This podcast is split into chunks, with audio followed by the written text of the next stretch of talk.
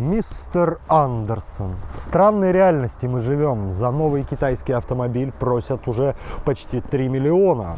Как так? Ведь за те же деньги, в принципе, можно найти, пусть и немножко БУ, но породистого немца. Так что же выбрать, мистер Андерсон? Красную или синюю? Красную или синюю? Давайте разбираться. Это канал «Тебе водить», я Кирилл Зайцев. Поехали!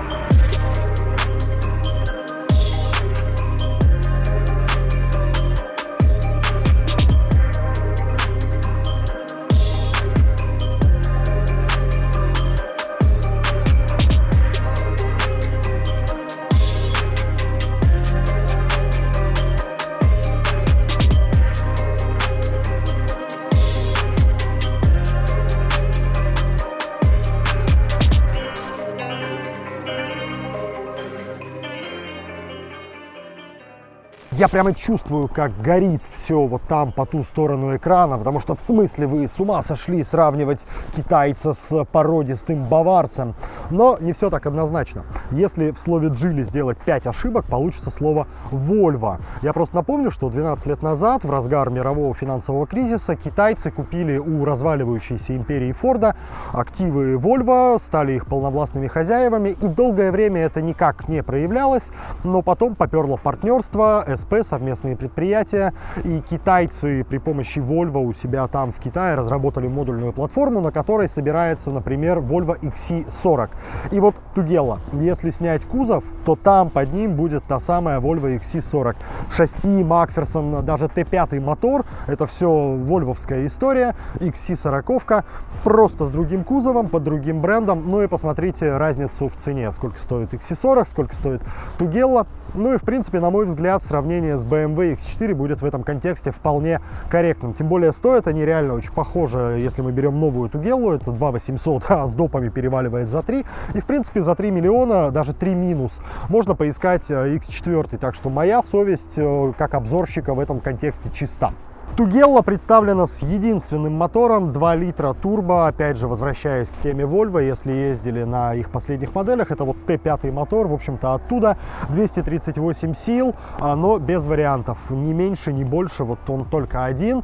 И это, конечно, с одной стороны ставит Geely Тугелла в неравное положение с BMW X4, потому что там линейка моторов пошире. Киллер фича BMW в том, что у них до сих пор каким-то чудом сохранилась линейка дизельных моторов. Пока что можно урвать, хочешь двухлитровый, хочешь трехлитровый.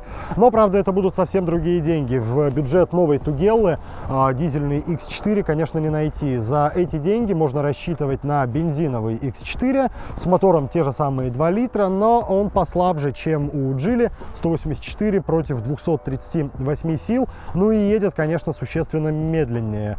Едва-едва выходит выходит из 9 секунд, в то время как у Джили разгон 0-100 по паспорту 6,9 секунд. Тугела, конечно, вырвется вперед, потому что у нее на добрых 40 сил больше. Заманчиво, конечно, покупать относительно новые автомобили на вторичке. Кажется, ну что с ними случилось за 2-3 года. Но на самом деле проблем там тоже хватает. Не стоит обольщаться, стоит все очень внимательно проверять. Даже если продавец пишет, что к машине нареканий никаких, автокод нарекания найдет. Вбиваем ВИН вот по такому нарядному BMW X4, и что же мы видим? И сразу видим, а, во-первых, неоплаченные штрафы, что может стать серьезной преградой на пути к постановке машины на учет.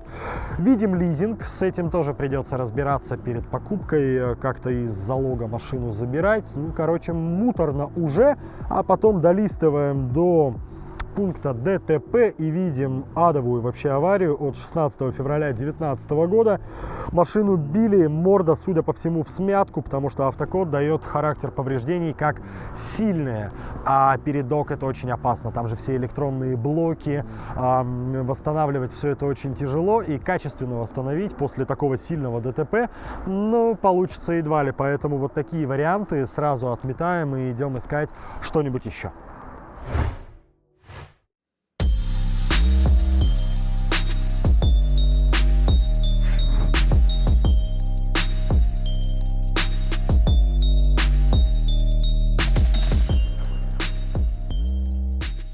Продолжая аналогии с Volvo XC40 соплатформенной, вот что хотелось бы отметить. Когда я впервые сел в Volvo XC40, в глаза бросилась вот эта ее китайская сущность, китайский инжиниринг команды Geely и Volvo.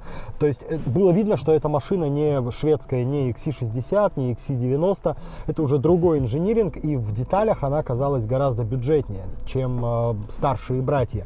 Вот в соплатформенной Тугеле у меня такого ощущения нет. Она очень культурно сделана, не видно, где здесь могли сэкономить. Очень хорошие материалы отделки, очень хороший визуал вообще по части эстетики, по части дизайна, никаких вопросов. Очень культурно сделано. Вот посмотрите, настоящая прострочка, настоящая кожа. Все подогнано замечательно. Не сказать, что это Made in China. А, это уже вполне себе европейский и вполне себе премиальный уровень. А самое главное, знаете что? Нет вот той характерной вони китайских автомобилей, которая преследовала их а, все прошлые два десятилетия. Ну вот еще одна жертва красоты, купеобразный силуэт и место над головой прям вообще впритык. Плюс здесь еще панорамная крыша, которая тоже сжирает полезное пространство. И вот уже мне с ростом метр восемьдесят здесь впритык по запасу места над головой. А есть ведь люди не метр восемьдесят, есть ведь люди под метр девяносто, и они тут, конечно, будут а, головой откровенно цепляться за крышу. Но это купе, это все-таки машина, ориентированная на водителя. А, и здесь сзади не Space Plus, здесь не бизнес-класс. Тут, ну, с оказией кого-то прокатить, в принципе, возможно. Зато сделано все, опять же, очень культурно и очень дорого. Смотрите, даже подсветочка диодная, не какая-то убогая лампочка, а настоящие диоды. Очень хорошая отделка. Для ног место вообще нормально. Тут даже относительно ровный пол с минимальным тоннелем. Значит, ездить можно, в принципе, и втроем. Но только если вы низкорослые пассажиры.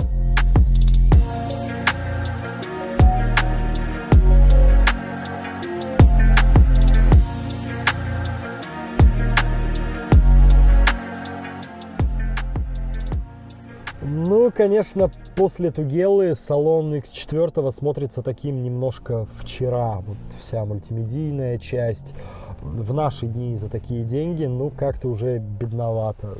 Пластмасски вот эти вот Kia Optima. Ну, не тянет на свои там 3-4 миллиона, если честно. Хотя, с другой стороны, BMW это машина, ориентированная на водителя, и с этой точки зрения вот этот кокпит, трехспицевый M-руль, они прям настраивают на езду, и от езды типа ничего не отвлекает, в отличие от Тугелы, какие-то планшеты, не планшеты, зачем? BMW это про ехать, ехать самому и ехать резво, и как бы вот в этом контексте, в принципе, даже можно простить э, вот эту простоту на фоне Тугелы. Вот здесь панорамной крыши нет, а над головой место как будто еще даже меньше, чем в Тугелле. А, очень сильно нависает потолок, прям как-то даже неуютно, как-то вот клаустрофобично. А, и для ног место прям в самый притык. Ну и в целом не очень дружелюбная к пассажирам машина, очень узкий дверной проем, высадка-посадка такая своеобразная. Поэтому долго, далеко и много народу здесь не увезешь. Для грузоперевозок надо смотреть какие-нибудь другие BMW, типа Active Tourer Compact Van. X4, конечно, ну такой, пассажиры здесь это сущность глубоко факультативная. Все-таки это машина для водителя. И даже на фоне такой же Тугелы, с такой же заваленной скошенной крышей, здесь уюта гораздо меньше. В плане чистого объема багажника BMW X4, конечно, впереди. Здесь 525 литров, у Тугеллы 446 литров. Но давайте прямо скажем, что оба автомобиля слабо приспособлены для каких-то прям жестких грузоперевозок, а, габаритных вещей, потому что купе, потому что красота требует жертв. В данном случае жертвой пал объем того, что вы можете перевести в багажнике из-за скошенной задней крыши. Багажники не очень хороши для перевозок габаритных вещей. Ну, грубо говоря, стиральную машину машину в полный рост ни там, ни там не увезти.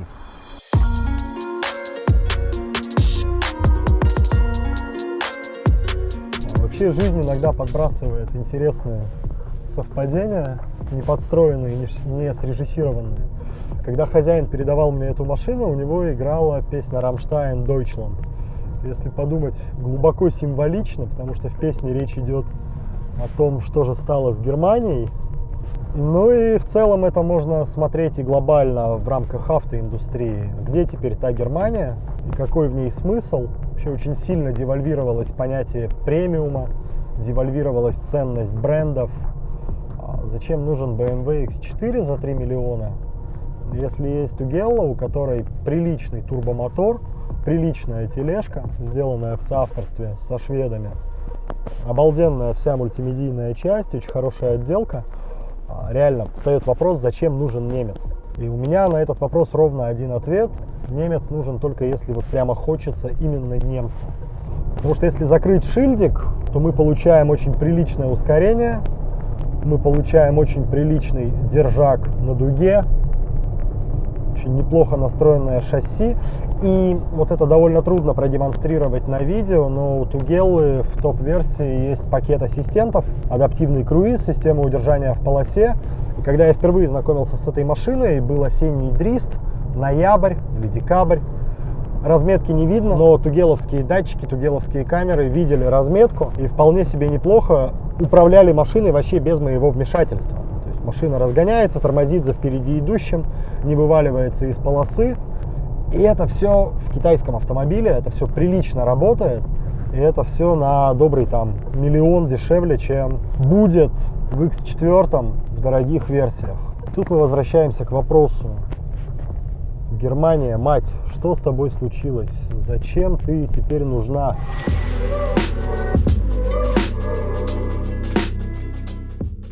Дизелек, конечно, бойкий, очень нажористая тяга, тормоза резкие. Узнаю BMW-шную школу. Кстати, очень многие владельцы жаловались э, в отзывах на жесткость подвески. Но вот на наших далеко не столичных дорогах у меня, в принципе, по части жесткости нареканий никаких вполне себе внятная плавность хода. Плюс, опять же, мы не забываем, что перед нами баварец. Он и не должен быть мягоньким э, и рыхлым, как какой-нибудь, прости господи, Lexus. Он вот и должен быть таким плотным, собранным. Он должен быть BMW.